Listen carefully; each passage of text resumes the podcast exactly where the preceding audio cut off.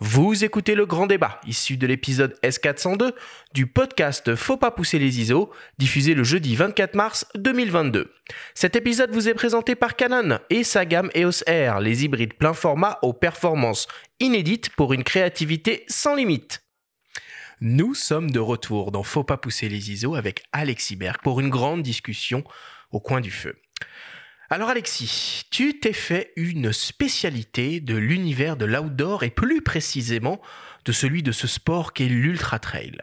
Tu photographies les plus grands événements mondiaux de cette discipline. Tu as découvert en 2017 cette course légendaire, la Barclay, qui se déroule tous les ans dans le parc de Frozen Head aux États-Unis et qui a été fondée par le charismatique Lazarus Lake que l'on a entendu en ouverture de cette émission. Cette course, loin des compétitions officielles, ne ressemble à aucune autre et a été inspirée par la fuite d'un prisonnier de la prison de Brushy Mountain qui se trouve sur le parcours. Elle est conçue de telle sorte que seul 1% des participants réussissent à la terminer. Alors avant que tu nous parles en détail de cette course et des projets que tu as menés euh, dessus, on vous propose d'écouter le témoignage d'un autre très grand photographe qui est déjà venu à ces micros, c'est Franck Seguin, le chef du service photo de l'équipe. On l'écoute. Ce que je pourrais dire d'Alexis Berg, c'est que la mode a ses photographes, la guerre a ses photographes. Certains photographes sont des portraitistes, d'autres font des photos de cuisine, du magazine. Eh bien, Alexis pourrait faire tout cela, mais son domaine, c'est le sport. Et au-delà du sport, sa spécialité, c'est l'ultra-trail. C'est même monsieur ultra-trail. Je pense que rien ne lui échappe et tout ce qu'il fait est esthétique et journalistique en même temps. Il rend compte, mais de la plus belle des manières. Je me demande souvent comment il fait. C'est l'ultra-trailer des photographes, je pense. Je crois qu'il a atteint son Graal avec son travail sur la, la Barclay, une course à pied ultime qui a lieu euh, au fin fond des États-Unis, euh, dans le Tennessee, je crois. Elle a lieu au cours de cette période. On peut retrouver la quintessence de ce travail dans son livre Les finisseurs qui est paru cette dernière année avec euh, son docu, euh, réalisé avec son complice Aurélien Delfos. Autre talentueux personnage, mais dans la rédaction cette fois. L'autre caractéristique d'Alexis, c'est qu'il aime autant les photos des autres que les siennes. Et ça, pour moi, c'est toujours le signe d'un très grand photographe. Il est au service de l'image et non point à son service. Quintessence, Graal, l'ultra trailer des photographes, ça, tu veux un mouchoir? Non, non, ça, me touche beaucoup, euh, surtout que euh, bah, il, est très modeste, comme euh, tous les grands photographes, Franck Seguin. et voilà, c'est vraiment quelqu'un dont j'apprécie beaucoup le travail, notamment son, travail sur l'apnée, qui est euh, un travail, bah, alors pour c'est le cas de le dire, des profondeurs, quelque chose qui qui suit comme ça depuis euh, de nombreuses années. Euh, et je me retrouve beaucoup dans son approche à la fois esthétique, mais aussi documentaire. c'est c'est un photographe qui, qui arrive à, concilier les deux et à, à prolonger euh, son regard euh, comme ça et à toujours trouver une, nouvelle, euh, un peu comme pour moi, une nouvelle montagne derrière le, sommet gravi. Donc, j'aime beaucoup, j'aime beaucoup Franck et bah, merci à lui pour ces, ces, mots très, très gentils. Et on reparlera prochainement avec Franck de ses projets divers et variés sous l'eau, notamment avec Guillaume Néry. On l'avait déjà un petit peu fleuré avec lui quand il était venu à ce micro, mais on, on le réentendra très prochainement. C'est un ami du podcast, Franck. Alors Alexis, peut-être pour commencer, donc comme tu dois le savoir, euh, les auditeurs de Faut pas pousser les ISO sont tous de très grands sportifs, euh, mais ne sont pas forcément très coutumiers de ce qu'est l'ultra trail. Est-ce que déjà tu peux nous expliquer qu'est-ce que c'est que ce sport de malade? En fait, euh, bon, l'ultra trail c'est assez simple, c'est courir, c'est la course à pied, euh, mais euh, c'est pas courir sur le bitume en ville, euh, c'est pas un marathon de Paris, c'est un marathon autour du Mont Blanc, c'est un marathon dans une forêt, c'est donc courir en milieu naturel, courir sur des chemins. et donc ça, c'est le trail et ultra trail. le, ultra est, juste une notion de distance, c'est-à-dire c'est c'est au-delà d'un marathon. Et Ah ouais. donc, Plus de et- 42 km, du coup. voilà. Alors après, euh, c'est vrai que les formats un peu classiques et euh, euh, de base de, de, de l'ultra trail, euh, c'est euh, ça va être les 100 km, les 100 miles Ah ouais, aussi. ouais. Donc ça, voilà, c'est les De distances. jour, euh, de nuit. Voilà. Euh, et donc euh, l'ultra trail, c'est euh, c'est la course à pied, c'est tout simple. Il n'y a pas de de règles bien différentes. Il y a du matériel un peu différent parce qu'on passe des fois une nuit en montagne et donc voilà, on emmène un peu de quoi pouvoir se, se, se protéger des des éléments. Mais sinon, une lampe frontale, par exemple. Mais mais c'est donc voilà de la course à pied. Euh, extrême, pas toujours euh, euh, forcément euh, très extrême, c'est-à-dire que voilà, il y a des ultra trails qui peuvent se passer en région parisienne, c'est tout à fait possible. Et puis il y en a en haute montagne aussi, ce qui est, ce qui est le plus souvent le cas. Alors là, tu reviens, hein, il y a quelques, quelques jours de l'édition 2022 de la, de la Barclay. Est-ce qu'il y a eu des finisseurs cette année? Non. Euh, alors voilà, on a fait le, le livre. euh, Fin d'émission, allez. pardon. non, il n'y a, pas eu de, il a pas eu de finisseur cette année. euh, depuis 2017, euh, il n'y a pas de finisseur. Euh, c'est un peu ce qui caractérise la Barclay, c'est-à-dire euh, c'est une course qui existe depuis euh, 1986. Euh, chaque année, euh, il y a une quarantaine de, euh, de concurrents triés sur le volet qui euh, tentent leur chance. Et euh, depuis 86, il y a que 15 personnes euh, qui ont réussi à terminer cette course. Et ça qui, voilà, en fait un peu, euh, qui la caractérise. C'est comme ça qu'on la connaît. C'est la course que personne n'arrive à terminer. Et pourquoi sur, sur pourquoi un millier, sur un millier de participants à peu près. Hein. Et. Mais pour- qu'il- pourquoi on peut pas la terminer cette course en fait? Pourquoi? Parce que euh, déjà, euh, donc euh, on parle de euh, l'équivalent de 5 marathons. Euh, c'est 5 boucles qui font à peu près la distance d'un marathon euh, dans euh, un terrain euh, extrêmement euh, difficile à appréhender, euh, des pentes vraiment terribles qu'on trouve quasiment nulle part ailleurs. Au fond de l'hiver, on est en mars dans un moment où il fait toujours pas très beau, il y a de la brume, il y a de la pluie, il fait très froid la nuit, et c'est une course qui se passe euh, off trail, donc il faut arriver à faire son chemin dans des champs de ronces, il faut euh, éviter euh, euh, des obstacles naturels qui sont vraiment, voilà, c'est c'est tout sauf une petite randonnée sur un sur un chemin tracé, et ça ralentit énormément la progression des, des concurrents. Et donc ils sont ils sont très lents euh, par rapport en comparaison avec une autre course, euh, par rapport à un autre ultra trail, euh, ils vont trois fois plus lentement. Euh, et, euh, Pourtant, il y a un temps limité quand même. et voilà, et donc, le- euh, et donc il y a cette espèce de, de menace permanente de, du temps, même si c'est très lent, très long. euh, il y a 60 heures et pour les concurrents de la Barclay, c'est que 60 heures. Et, euh, et en fait, c'est euh, par rapport au, au défi, par rapport à la difficulté de cette course, arriver à finir en 60 heures, c'est presque impossible. Et c'est rendu possible que par quelques euh, voilà athlètes. Surhomme. Et, pourtant, ce qui les a... Oui, mais les- leur profil, c'est intéressant quand même, parce qu'on peut se dire, ils sont complètement fous, ils sont complètement tarés. Et ce qui ressort un petit peu de tes productions, et ça on y reviendra plus tard sur tes, euh, les supports au travers desquels tu montres euh, tout ça, mais c'est ce qui les attire dans cet événement, c'est la forte prob- probabilité de l'échec en fait. Ce qui est intéressant avec la Barclay, c'est que c'est vraiment une anomalie. Euh, on- on- on met la Barclay dans l'ultra trail. En fait, euh, la Barclay, euh, c'est quelque chose de tellement particulier euh, que c'est très difficile de, pouvoir le, de pouvoir comparer cette course avec d'autres choses, avec d'autres événements sportifs. C'est d'ailleurs à la frontière. Est-ce que c'est vraiment un événement sportif? C'est quelque chose de, de une histoire orale qui se partage avec seulement quelques invités chaque année dans ce parc du Tennessee, Frozen Head, euh, qui est entouré de prisons. C'est c'est un endroit euh, euh, qui euh, vraiment rien, à, enfin, qui ressemble pas du tout à ce qu'on peut avoir l'habitude de, euh, voilà, de se représenter d'un événement sportif. Euh, et, euh, et cette anomalie sur sur les sur les concurrents.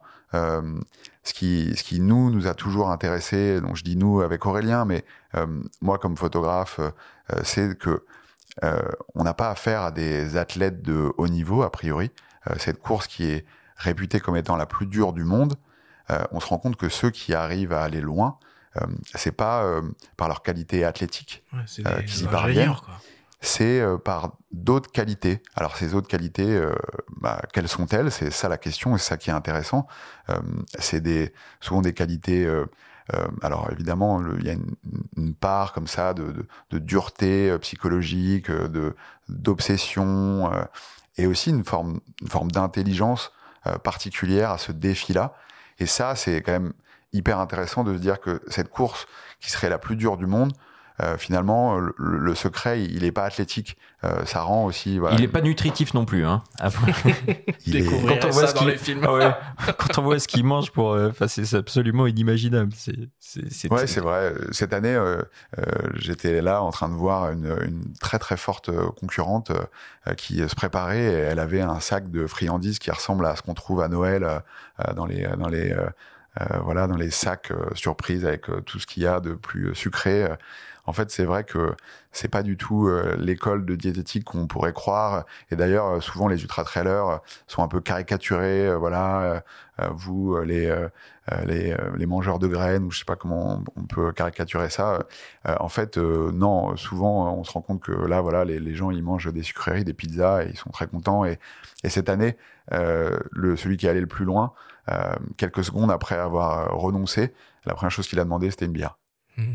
Moi, j'ai un souvenir comme ça. Mon oncle est un grand euh, marathonien euh, amateur, et j'avais souvenir quand il venait faire le, marathon de Paris, euh, il, dormait chez nous et il, se réveillait. Il mettait un réveil, je crois, à 4 heures ou 6 heures du matin pour se taper un plat de pâtes, pour que voilà les sucres lents soient efficaces au moment opportun pendant pendant la course. Donc du coup, c'est des conditions extrêmement difficiles hein, pour les pour les participants, mais j'imagine aussi pour toi en tant que photographe sur place. Voilà, t'es es, avec eux, t'es dans les ronces, t'es dans la boue, t'es dans le froid. Comment ça, comment comment tu gères tout ça? Alors c'est une des autres particularités de la Barclay, c'est euh, c'est une course qui se raconte.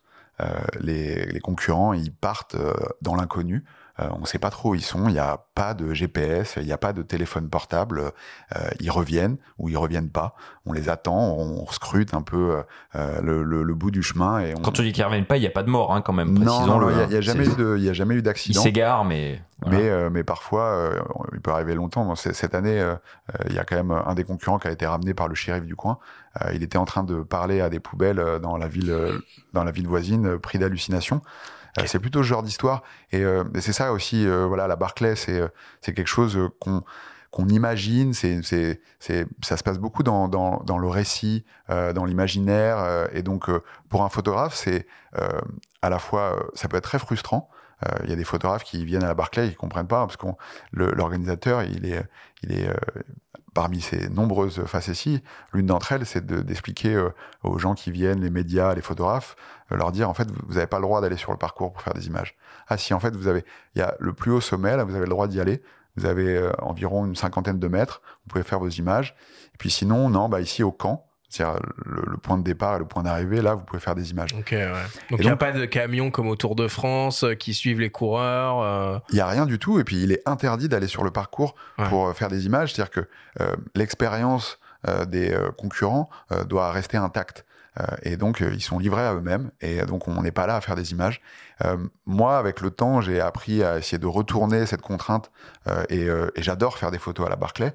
Euh, mais aussi parce que euh, voilà, je j'aime beaucoup cette cette cette partie euh, imaginaire que la course implique et qui fait que on n'est on n'est pas sur un événement sur lequel on peut avoir une espèce de prise comme d'habitude et ça nous amène à, à, à, changer de regard et à essayer de raconter la chose différemment. Je pense que c'est un exercice photographique vraiment intéressant. Mais ça veut dire que tu t'astreins aussi à ne pas dormir parfois ou à embrasser le même rythme que les coureurs? Comment tu fonctionnes euh, sur place oui, c'est vrai que euh, j'ai appris euh, depuis que je photographie des ultra trails à avoir une gestion de mon sommeil un peu différente que dans mes jeunes années où je me couchais tard et où je me réveillais bien tard aussi. Et aujourd'hui, oui, j'ai pris l'habitude de des fois pas dormir pendant deux nuits ou grappiller des bouts de sommeil à l'arrière du van dans lequel on était, euh, c'est comme ça, ça fait partie aussi du, charme de, euh, de, ce genre d'événement. Euh, moi, je voilà, peux pas vraiment courir en fait sur une course pour une raison simple, c'est que j'ai un sac avec deux boîtiers, six objectifs, ça fait une douzaine de kilos. on court pas dans ces conditions-là, en descente peut-être un tout petit peu, mais oui, c'est des, très longues journées, nuits. mais c'est aussi ça qui, fait partie de, de l'aventure de, de, ce genre d'événement. Alors quand on regarde un peu tes, les images hein, que, tu, que tu as fait depuis plusieurs années sur sur cette course, il y a vraiment une esthétique particulière qui s'en qui s'en dégage. Tu fait le choix du, euh, du noir et blanc très contrasté, tu as fait le choix euh, d'une ambiance un peu euh, mystérieuse. tout ça, c'est des partis pris de, de ta part ou en fait c'est assez réaliste de, de, de l'ambiance qu'on peut trouver là-bas? Je dirais que pour moi, c'est une transcription du mystère du lieu. Je n'ai pas vocation à vouloir le, transformer. C'est comme ça que moi, je vois euh, ce parc, c'est comme ça que je vois cet événement. Euh, après, moi, mes images, euh, et c'est vrai pour la Barclay en particulier, elles sont euh, euh, issues sans doute de, je vais dire, du cinéma, c'est-à-dire que c'est sans doute par là que mon œil il s'est le plus formé, et c'est sans doute les images du cinéma qui le plus fondent dans mon imaginaire ma manière de faire des photos. et donc, la Barclay, pour moi, c'est un endroit très riche. euh, à ce niveau-là parce que bah ouais c'est alors c'est les États-Unis et les États-Unis euh, pour beaucoup de nos esprits euh, voilà de, de, de, ma génération c'est voilà le cinéma nous a abreuvé de d'images des États-Unis et donc en fait il y a plein de petits fragments des États-Unis dans ces photos-là et que et voilà je sais que que je m'y attache. Et, et, plus généralement ouais le, le cinéma c'est c'est ce qui vient toujours un petit peu euh, construire euh, mes esthétiques. Euh, j'ai fini par devoir me résoudre à, l'admettre. Tu as des œuvres références un petit peu en tête ou qui t'ont influencé? En fait, j'ai fini par le réaliser assez récemment que dans, la, dans la photographie et notamment dans l'ultra trail, c'est une sorte de peut-être un retour un peu en enfance pour moi, c'est-à-dire que ce qui ce que je viens chercher, euh, dans, dans, dans, mon inconscient, etc., c'est, euh, je pense, euh, la littérature fantastique, le cinéma de science-fiction, le cinéma fantastique, c'est en fait ces montagnes, ces paysages de forêt, ces déserts, etc. je, c'est ce que j'adore photographier aujourd'hui. Et au fond, c'est euh, ce qui a euh, euh, beaucoup peuplé mon adolescence, voilà, avec des, des, des, films, mais vraiment des grands classiques. Hein. Là, les Star Wars, les, les Seigneurs des Anneaux, récemment, là, le dernier Dune.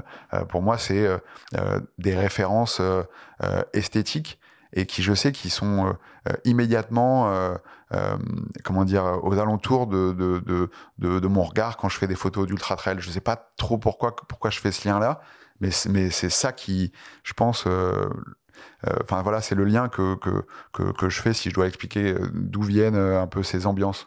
En tout cas, ça me faisait penser à Deadman un petit peu ou des choses comme ça. Bon, bref, il y a un côté imaginaire qui est très fort et ça pourrait être n'importe quelle forêt finalement. Hein. On ne sait pas du tout qu'on est aux États-Unis. Quand on voit les photos, on se dit, tiens, on peut être dans le Jura quelque part. C'est étonnant en fait.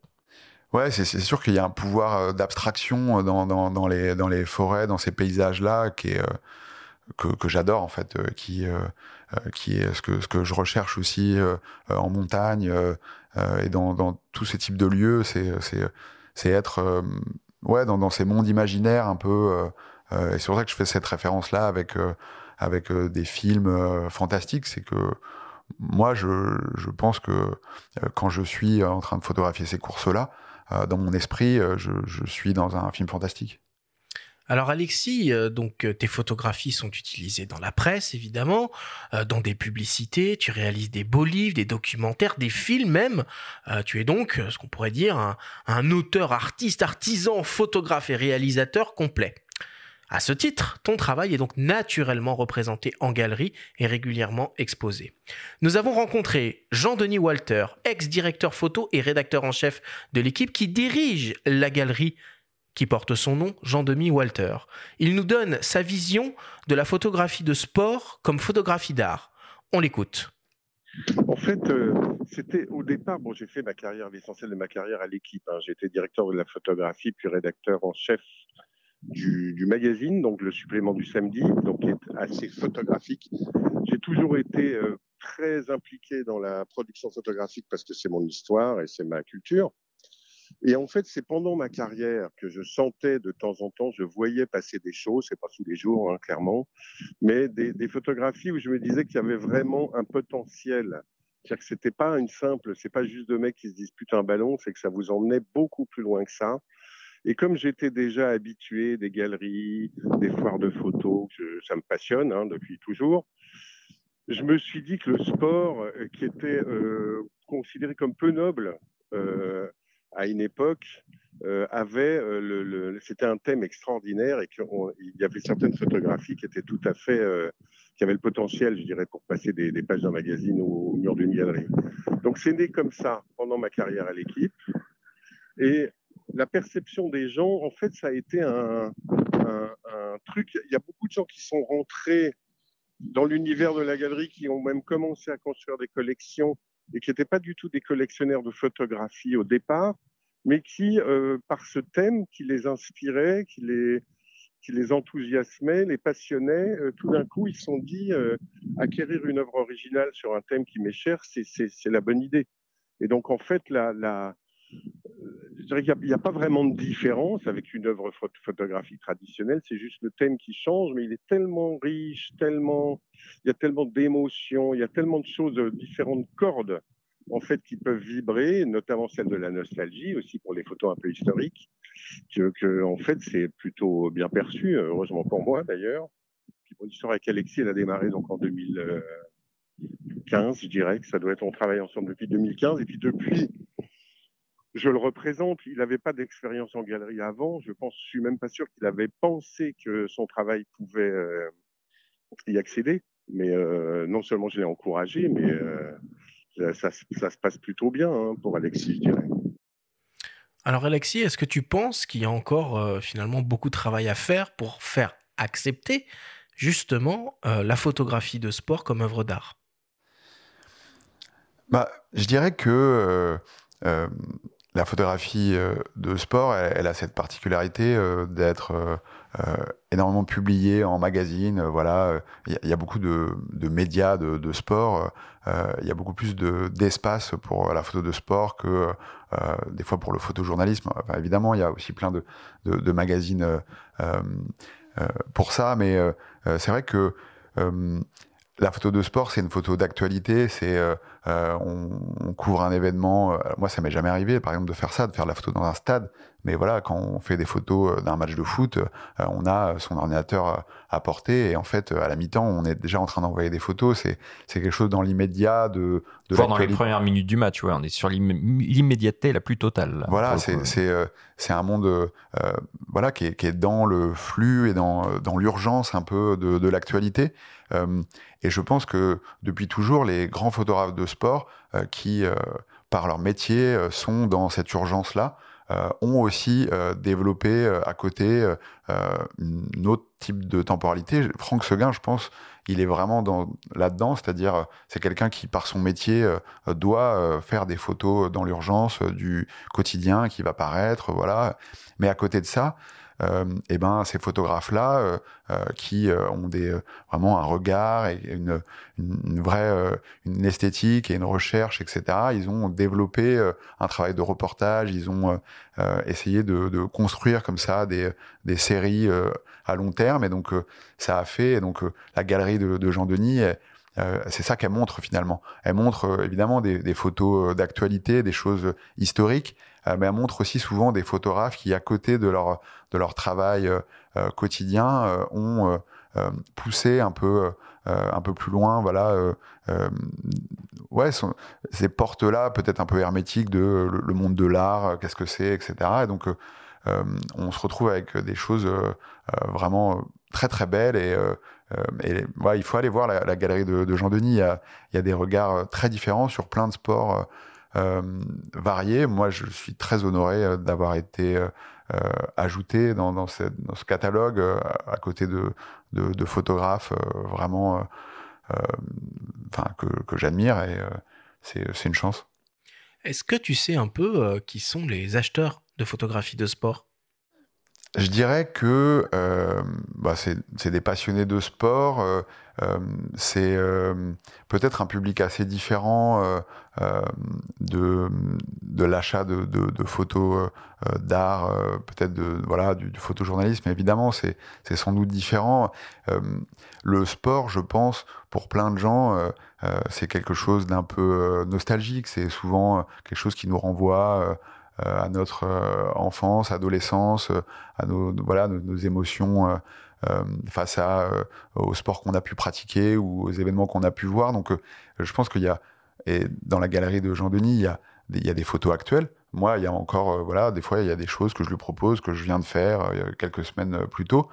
Mais sinon, il y a beaucoup de photographes qui proposent des, des œuvres euh, historiques euh, qui, euh, sans doute, vont toucher des gens, voilà, qui ont des souvenirs, voilà, d'avoir assisté, par exemple, à Paris-Roubaix, euh, être allé à Roland Garros quand ils étaient jeunes, être allé dans un stade, euh, à une, à une, voilà, dans des moments, euh, dans des moments historiques. Et donc, c'est ce public-là, je pense, des, une, sorte, une sorte de nostalgie.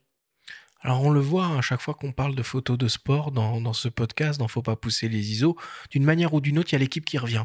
Euh, c'est flagrant. Ah bah, il y a un monopole. Hein, c'est flagrant. Euh, c'est hein. flagrant quand on a préparé l'émission euh, euh, avec toi. Je veux dire, tous les intervenants et toi y compris sont liés d'une manière ou d'une autre euh, à l'équipe. selon quoi, selon toi, c'est quoi la place que joue ce, ce magazine dans la photographie de sport en France?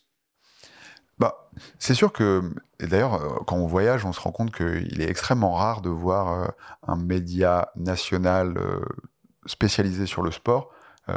Comparable à l'équipe. Il y a très très peu de, médias dans le monde qui, enfin voilà, l'équipe c'est c'est un peu particulier aussi parce que bon voilà, il y a aussi une télé, c'est aussi un organisateur d'événements, le Tour de France notamment. Je pense que l'équipe et l'équipe magazine en particulier euh, a toujours euh, accompagné le regard photographique sur le sport.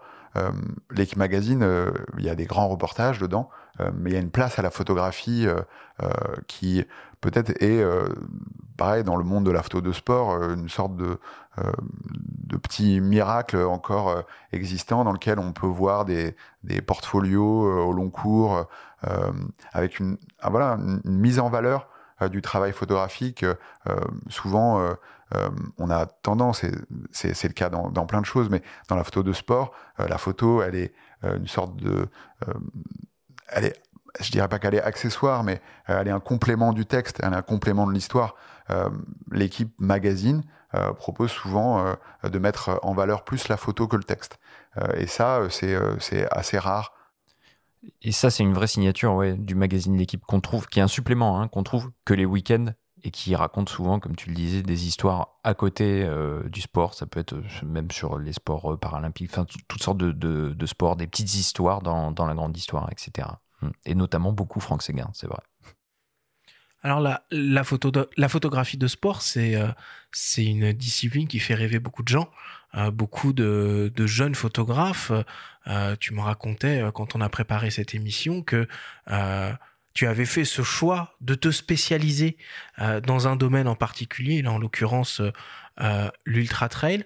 c'est ça un peu le, conseil que tu peux donner à un jeune photographe de sport qui, qui, aimerait sortir un peu du, du lot, si on peut dire ça comme ça? Oui, alors je, je, conseillerais de faire ce choix-là.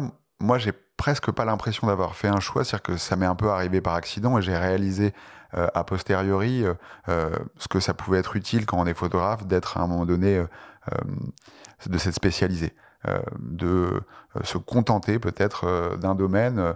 alors ça peut peut-être frustrer des gens, mais moi, enfin fort heureusement, en rencontrant l'ultra trail, j'ai rencontré quelque chose très riche avec euh, plein de possibilités euh, de voyages, de lieux différents, etc.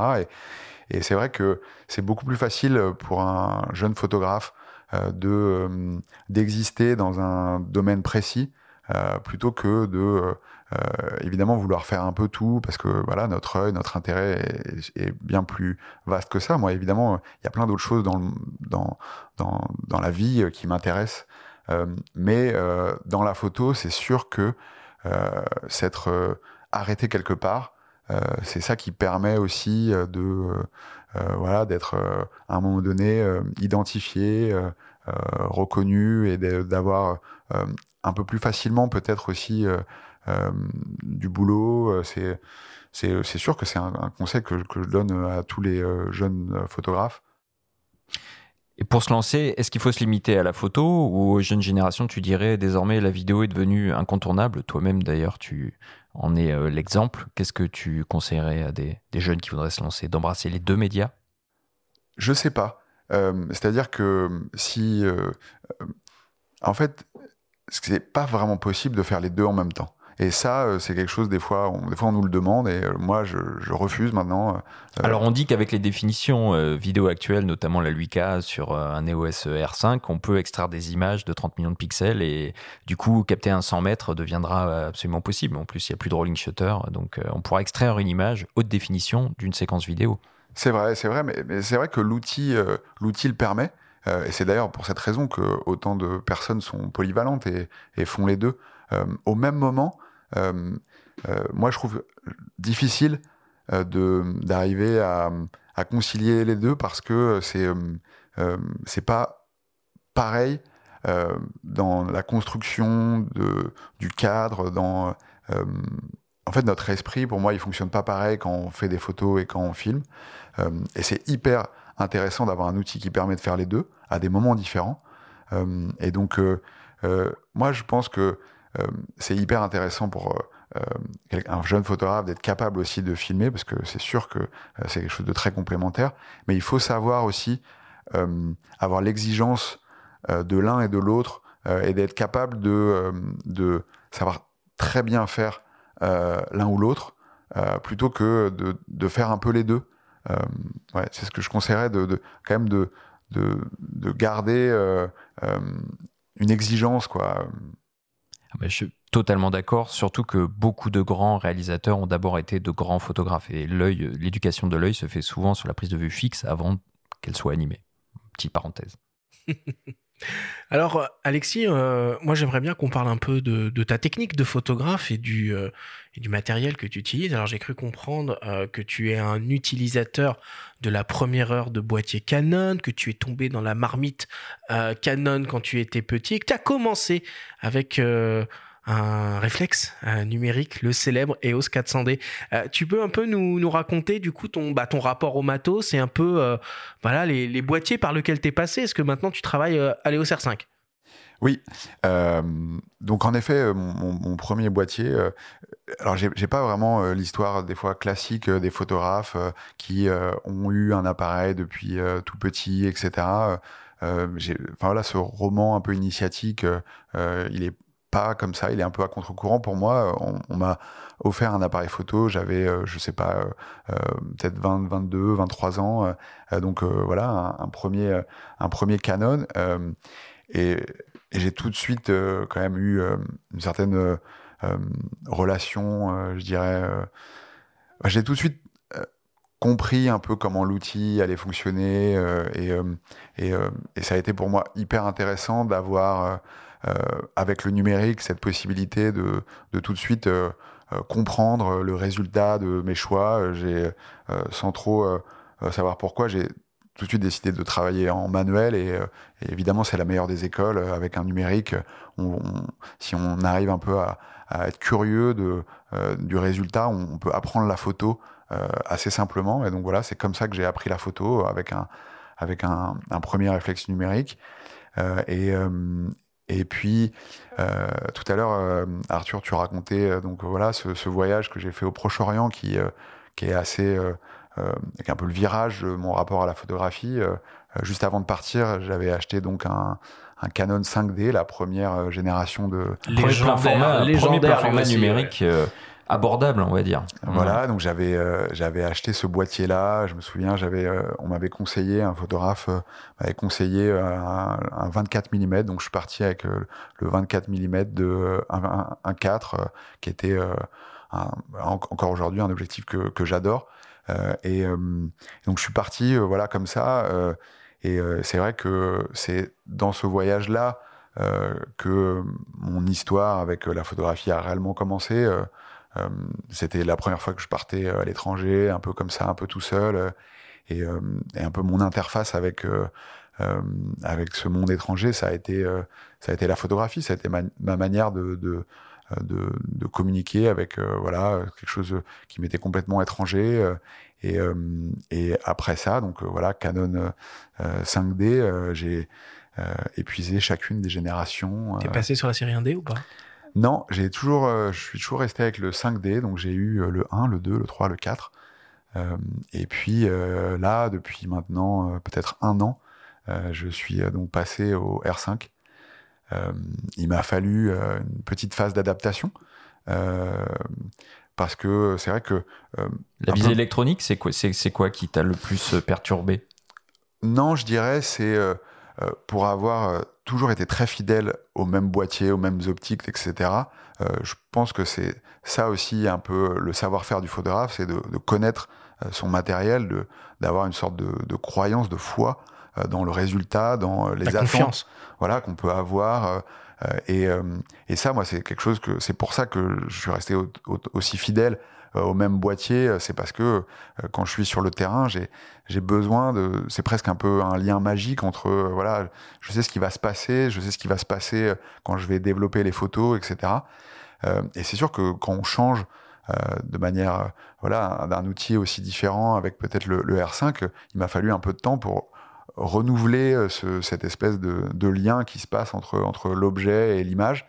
Euh, et il m'a ouais, fallu quelques semaines et, et maintenant je suis quasiment incapable de, enfin, je suis incapable de, de faire euh, marche arrière. Euh, au début, je voilà, je surexposais un peu mes images.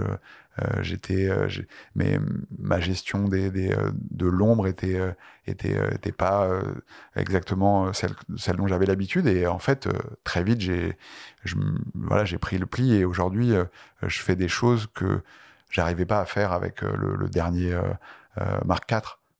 Oui, les 5D chez Canon, c'est plutôt une écriture, euh, en ce qui te concerne, même dans le, domaine de l'autosport, plutôt documentaire. Si on veut de la rafale, on va sur les 1D, on va sur des appareils APS-C, etc.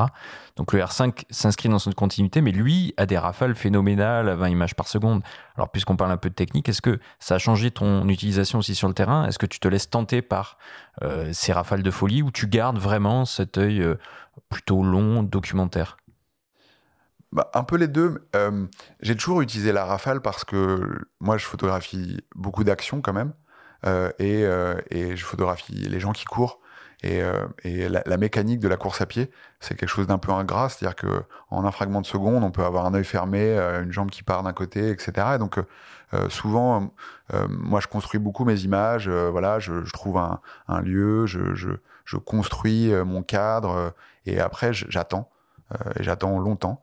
Euh, de voir quelqu'un euh, arriver euh, sur le sentier. C'est comme ça que, que je fais mes photos. Et, et, c'est vrai que j'utilise la rafale dans le moment précis où j'ai enfin quelqu'un qui arrive à l'endroit sur sur le, le, morceau de chemin voilà que j'ai décidé de photographier. je vais faire un coup de rafale parce que exactement la même image sera pas la même si voilà il y a un bras qui part un peu en vrac.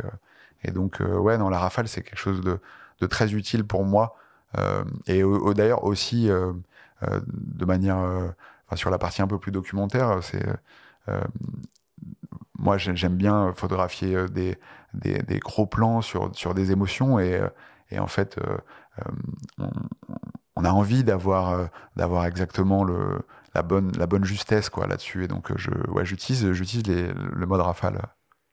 Et le choix du, du R5, c'était aussi pour ses capacités en vidéo ou pas du tout? Oui, c'est vrai que moi j'ai toujours euh, filmé avec mes boîtiers photos. Euh, donc je n'utilise pas d'autres euh, euh, d'autres caméras quand, quand je filme et je, je fais quand même aujourd'hui je pense que j'ai fait 8 ou 9 films, j'ai fait pas mal de documentaires différents, de formats différents, etc. J'ai toujours euh, filmé moi-même avec mes propres boîtiers. Donc depuis, je pense mon premier film, c'était avec le, Mark II, euh, il y a une dizaine d'années.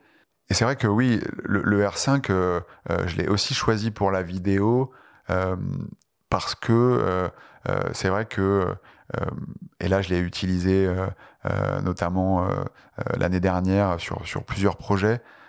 c'est un boîtier qui, alors, a déjà la chance de, enfin moi j'ai la chance de pouvoir l'utiliser avec tout le parc optique que, que, j'ai.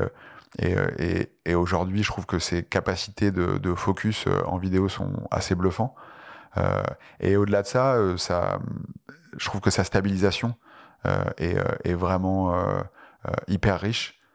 et, et, ouais, non, c'est un, un, très, un très bon boîtier vidéo qu'est-ce que ça t'apporte la haute définition? Parce qu'on voit euh, dans tes productions souvent des zoomings dans les images en fait. On, plonge dans les images, c'est un peu un effet Ken Burns. Est-ce que, est-ce que ça, ça t'aide la haute définition à ce niveau-là? Ou est-ce que tu recadres euh, tes images d'ailleurs si la focale est trop courte ou... Alors c'est vrai que moi j'ai tendance à, à, beaucoup me déplacer et donc j'ai plutôt tendance à me dire, à faire confiance à mes capacités de, euh, de mes petites jambes pour euh, plutôt que de rester au même endroit et de recadrer euh, après. mais par contre, c'est vrai qu'aujourd'hui, avec le R5, je sais que je vais pouvoir recadrer l'image beaucoup plus qu'avant. et il y a des moments où dans Enfin, j'utilise ça. C'est sûr que, que ça, c'est devenu un nouveau paramètre. Euh, euh, je, vais peut-être me donner un peu de largeur sur mon cadre en me disant que euh, je, je, pourrais après intervenir. Et ça, c'est sûr que que la, définition maintenant là de du, capteur a, a, élargi ça et aussi moi, je n'utilise pas de. Parce que c'est trop lourd, je n'utilise pas de gros téléobjectifs. Alors, justement, décris-nous ton sac photo. Tu as parlé de 12 kilos tout à l'heure. Un sac de 12 kilos, il y a quoi dedans? Côté hybride, c'est pas vraiment l'idée, là. Hein en fait, euh, bah déjà, euh, c'est un, un, gros sac parce que je, je photographie principalement en montagne. Euh, donc, j'ai besoin d'un sac où il y a du matériel photo, mais aussi dans lequel il y a à boire, à manger, des couches. de pour ce j'ai dit des couches hein, oui on a compris des vêtements, dans le contexte ultra trail non mais c'est des vêtements pour pour le froid des gros gants des choses comme ça donc il y a quand même tout un matériel qui n'est pas directement photographique et après moi je, je travaille toujours avec deux boîtiers. Euh, ça m'arrive jamais de partir avec un seul. Euh, et euh, En cas de panne ou c'est pour vraiment les utiliser tous ah les deux en même temps parce que j'utilise les deux en hmm. même temps. Euh, en même temps, c'est-à-dire, il m'arrive des fois de d'être, je sais pas, au sommet d'une montagne, d'avoir à quelques mètres posé un des boîtiers. Et, et, en fait d'avoir presque une sorte de, de danse où je sais que à un instant précis quelqu'un va arriver, je vais faire une photo avec le premier boîtier. À un moment donné, je vais le poser, je vais aller prendre l'autre et les, les, deux cadres sont déjà euh, sont déjà construits. J'utilise les deux. Euh, souvent, voilà, j'ai les deux et j'ai presque un dans chaque main et, euh, et, en une fraction de seconde, je vais changer de cadre et je vais faire une autre photo. et voilà, l'idée d'avoir deux boîtiers pour moi, c'est d'avoir deux optiques très différentes, de monter dessus et de pouvoir alterner. Et donc du coup, classiquement, je pars avec un grand angle en journée, ça va être un 1635. Euh, et puis euh, sur l'autre boîtier, euh, ça va être un, un, un 70-200. ça, c'est un peu mes, mes, fétiches habituels. Alors ça, c'est les focales qu'on trouve en monture EF. Ça veut dire que tu utilises une bague, tu as gardé tes anciennes optiques ou tu as investi dans les montures RF Alors là, je suis en phase de transition, donc j'ai un peu les deux. Parce que c'est le 15, on trouve désormais, c'est plus un 1635, c'est un 1535 ouais. f Donc là, pour l'instant, j'ai encore le 1635, euh, j'ai encore un 70-200 euh, EF, euh, j'ai en revanche un, maintenant un 50, j'ai aussi acheté là, le, le 100 macro là récemment. et c'est vrai que, donc voilà, classiquement, j'ai ces deux objectifs là pour la journée, donc avec des ouvertures à, à 2.8. j'ai aussi toujours des objectifs plus lumineux, euh, notamment pour euh, la forêt, pour la nuit, pour les moments de, luminosité euh, un peu moins importante. Et donc, tu pousses les, ISO jusqu'où? Alors, alors maintenant, j'ai tendance à j'ai toujours eu tendance à, être un peu conservateur là-dessus, donc je, je montais jamais trop. J'avoue que 3200 pendant longtemps c'était un peu ma limite, parce que aussi c'est une histoire après d'esthétique, de rendu, etc. Euh, maintenant, euh, là, je, je monte facilement euh, au-delà de 5000. mais mais c'est vrai que j'ai plutôt tendance à un peu rester au plus bas possible en, en toutes circonstances. Et, et non, du coup, juste pour pour les objectifs, donc j'ai 5-6 objectifs toujours, donc un 24 mm, un 50 mm, un 85 mm. Euh, et, et des fois même là donc le, un objectif macro quand je veux aller faire des détails donc des fois voilà six objectifs ça, veut dire que tu n'hésites pas à changer, à manipuler euh, dans des conditions qui ont l'air parfois assez dantesques. Ah ouais, moi en fait, j'ai jamais eu de problème. Euh, avec mon matériel euh, sous la pluie, sous la neige, dans le Ça te fait pas peur le capteur à Florent Alors il y a un rideau hein, quand on change l'optique sur le R5, mais moi je change les je change les objectifs en permanence n'importe où. C'est aussi pour ça d'ailleurs que je suis toujours resté avec ces ces Mark IV, la LR5, etc. J'ai assez confiance dans la robustesse euh, de ces boîtiers. Euh, je les ai fait euh, des fois tomber, je les ai mis dans des dans des températures extrêmes. voilà, j'ai jamais eu de problème. Donc peut-être il faut que je touche du bois en disant ça, mais non, non, mais c'est vrai que c'est aussi pour moi assez important et c'est c'est d'ailleurs on le voit beaucoup dans dans la photo outdoor. certains constructeurs qui ont fait des, des boîtiers, voilà, beaucoup plus légers, plus petits, etc. et avec des fiches techniques très intéressantes. Euh, sont pas toujours euh, euh, des boîtiers aussi robustes. Et donc voilà, moi j'ai pas, je me pose pas de questions si dans mon sac ça va taper un peu, etc. Je peux des fois tomber, etc. il faut que ça soit solide. Alors, euh, je te propose qu'on revienne un peu maintenant sur ton histoire avec cette course, hein, la, la Barclay qui a donc commencé en, en 2017 en ce qui te concerne, avec un premier reportage photo euh, qui s'est euh, qui s'est suivi d'un premier film documentaire, un beau livre et enfin un second film documentaire. Donc ces projets, tu les as menés avec Aurélien Delfos, qui est grand reporter et chef de service de l'équipe Explore. Il nous raconte la genèse de votre premier film, La Barclay sans limite. On l'écoute. Alors, c'est deux documentaires qui sont euh, sur la plateforme L'équipe Explore, euh, qui est donc le l'espace réservé aux, abonnés sur euh, sur l'équipe et où on concentre du grand reportage interactif, des podcasts, des documentaires. Donc en fait, tout ce qui va être narration un peu plus poussée, un peu plus longue, long récit, enquête également assez recherchée, etc. La Barclay sans pitié, elle naît de deux choses. Euh, déjà euh, d'un reportage photo euh, d'Alexis qui était pour moi quasiment plus cinématographique que photographique. En fait, il a une grande qualité, euh, Alexis, c'est que, euh, en fait, il, a le sens de la narration. Ce n'est pas un photographe qui fige, mais c'est un photographe qui euh, donne du mouvement, en tout cas à mon sens, et qui restitue euh, les, les, coureurs dans un cadre aussi plus général, pas seulement dans celui de la course. ce qui fait que, en fait, au travers de ces photos, on avait déjà le déroulé d'un film, il y avait le scénario, si tu veux. et en voyant ces photos, moi, j'ai vu directement une espèce de film. Euh, donc ça c'est le, premier point. Et le deuxième point, c'est que euh, on, moi j'avais à cœur à, l'équipe Explore, ça faisait plusieurs années que je faisais du documentaire et j'avais, euh, je cherchais un, un, reportage photographique justement à, à animer et cette espèce de d'alliage comme ça entre ces photos et puis l'ambition que j'avais au, fond de moi d'essayer de, faire un, un film avec des photos sans images, euh, a fait que ça, tout, tout était réuni pour qu'on puisse faire ce projet. Donc ça, c'est le documentaire La Barclay sans pitié, hein, donc euh, un diaporama un petit peu animé euh, fait à partir de tes, euh, de tes images. Et après ça, vous avez fait Les Finisseurs, un beau livre et un film. Et tu m'as expliqué que le film, c'est une adaptation du beau livre. Est-ce que tu peux nous, nous pitcher un peu du coup ce projet-là, Les Finisseurs, qui a l'air complet hein, pour le coup?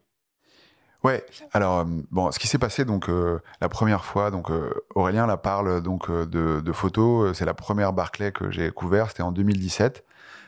et cette année-là, c'est la dernière où on a vu quelqu'un terminer la course, donc ce qu'on appelle un finisseur. et pour pour le film, on était allé le rencontrer chez lui à Washington. on était dans le sous-sol de sa maison et on était face à quelqu'un qui nous a impressionné. Euh, qui nous a marqué, euh, euh, une, une, sorte de, de, de limpidité dans, dans, dans, les images, dans, dans, dans, les mots utilisés, dans, sa manière de raconter. et en fait, c'est lui qui finalement a, a, été un peu à l'origine du reste, c'est-à-dire que après le film. Donc on a fait La Barclay sans pitié, qui a été euh, voilà diffusé euh, un peu partout euh, dans international. On a eu des prix, etc. Et tout. Et on avait cette espèce d'idée de vraiment la Barclay. Il y aurait un, il y aurait un livre à faire sur cette course. Il y a tellement de choses. Et puis, ce, donc, ce John Kelly, c'est son nom, il nous a mis sur la piste de, de cette liste un peu mystérieuse des finisseurs de la Barclay. Ils sont que 15. Et ça, c'est c'est comme ça qu'on a décidé de raconter la Barclay pour le livre. On s'est dit, voilà, la, notre angle, ça va être ça, ça, ça, va être d'essayer d'aller les retrouver.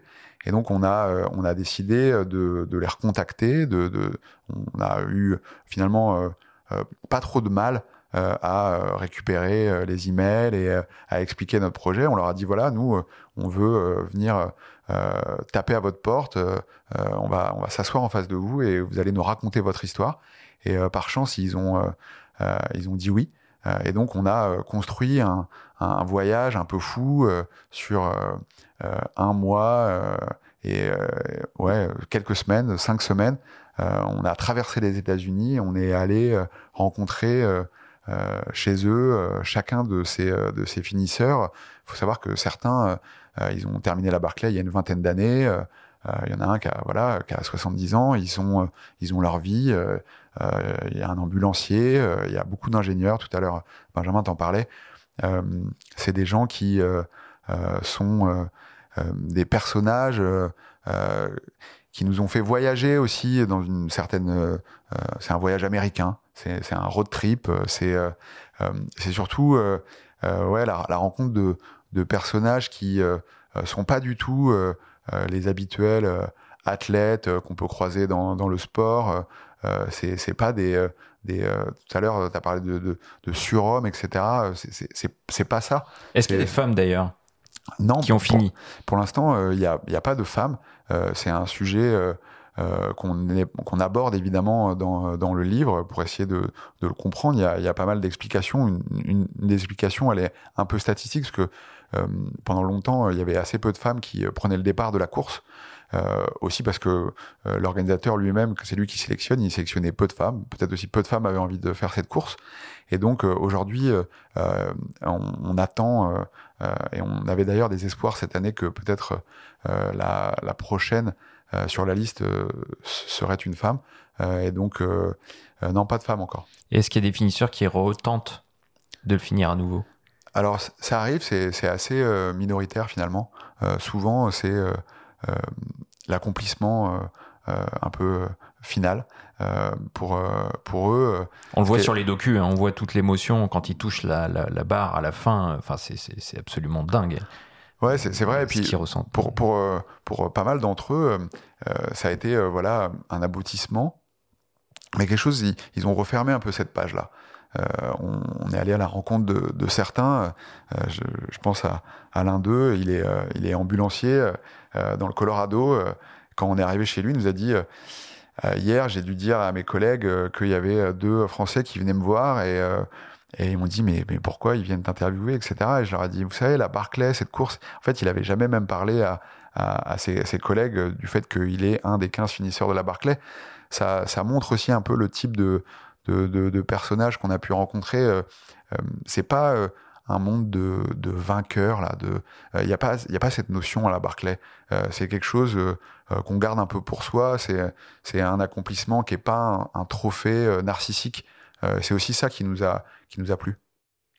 Et du coup, donc tous ces projets là que vous avez menés autour de cette course, est-ce qu'ils ont rencontré leur euh, leur public? Alors tu me dis qu'avec le premier documentaire, vous avez euh, reçu des prix. J'ai cru comprendre que le livre allait être proposé en anglais dans une maison d'édition assez prestigieuse aux États-Unis.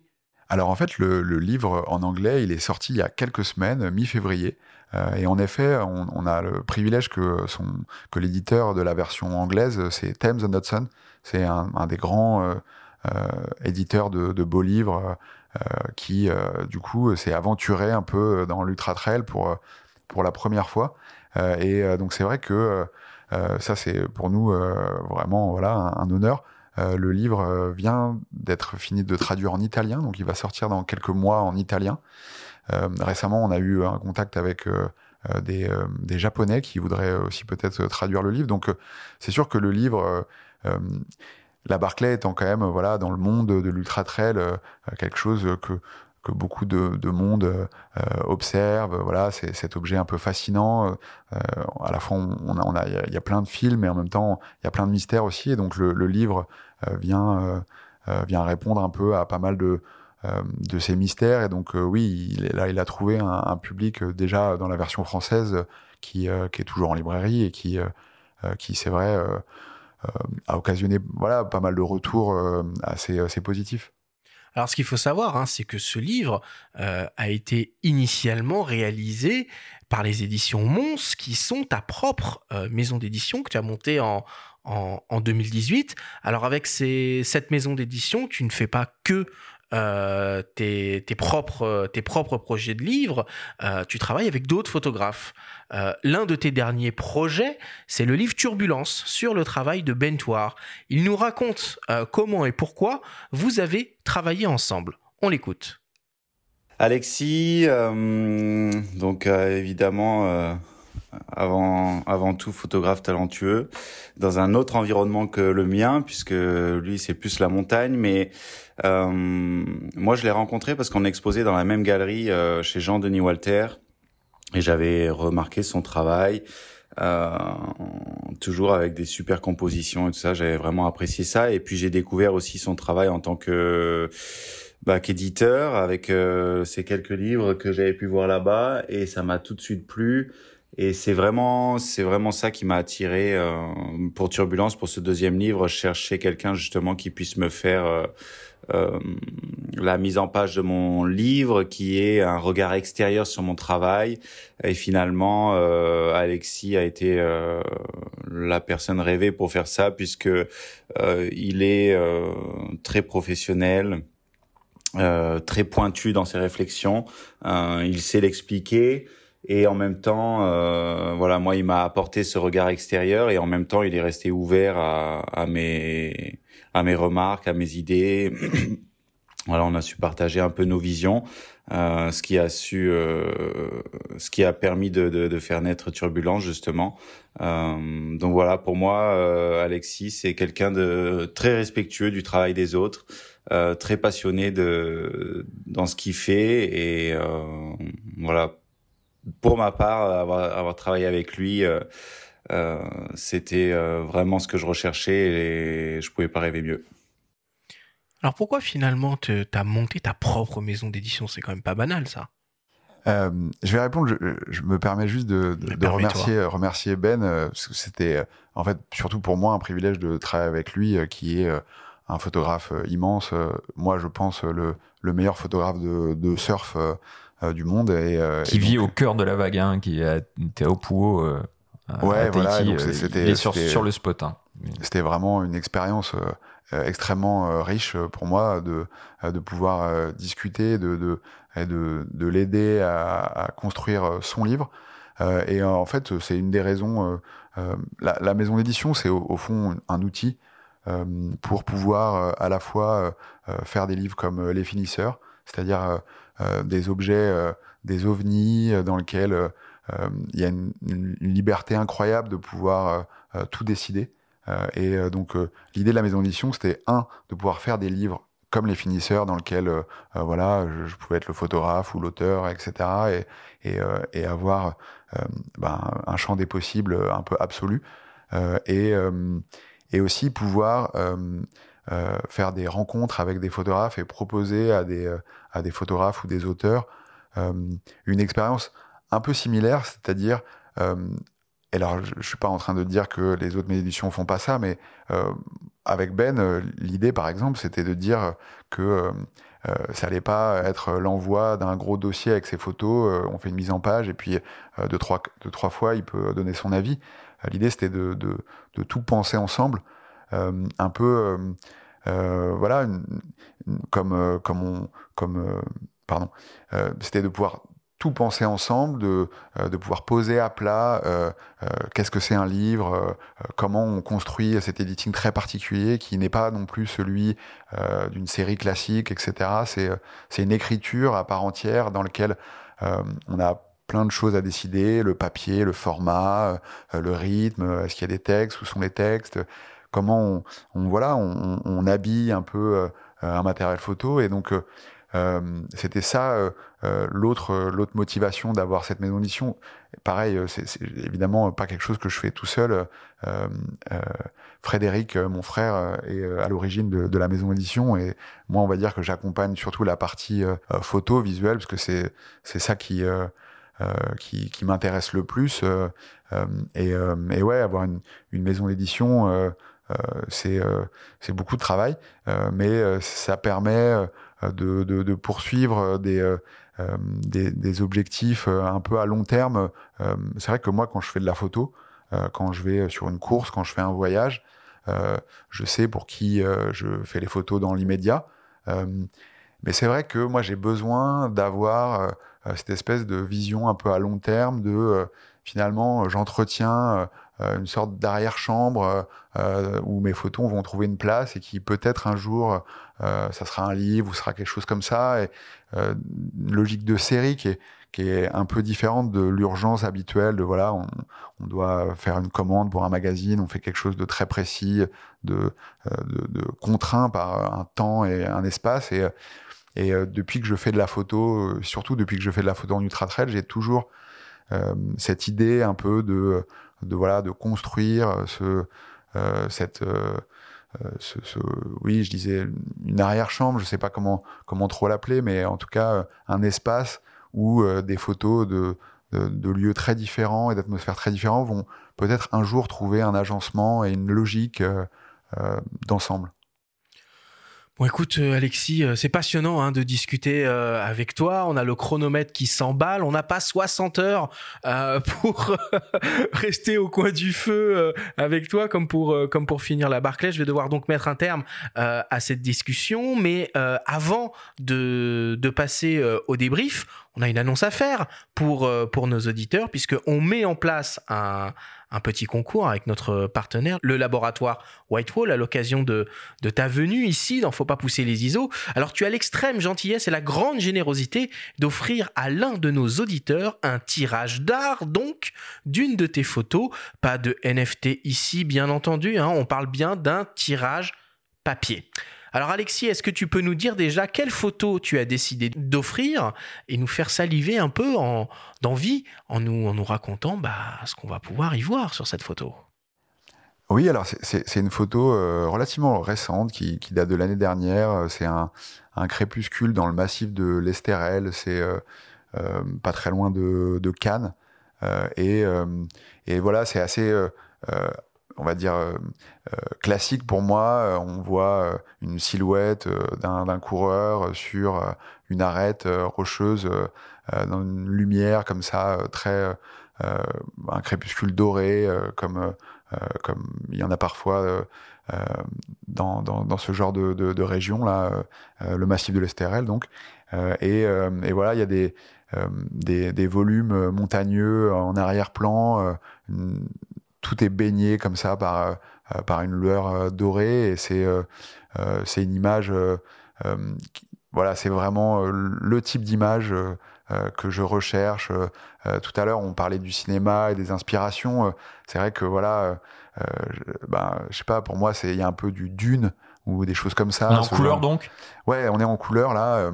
on est dans ce genre de couleur là qui euh, en fait, euh, si je vous avais pas dit que c'était euh, un massif du sud de la France, vous auriez pu avoir des, des, hypothèses bien exotiques. En fait, comme souvent, pas loin de chez nous, il y a des, il y a des, il y a des paysages et des. Ah, il y a un Colorado dans le Luberon.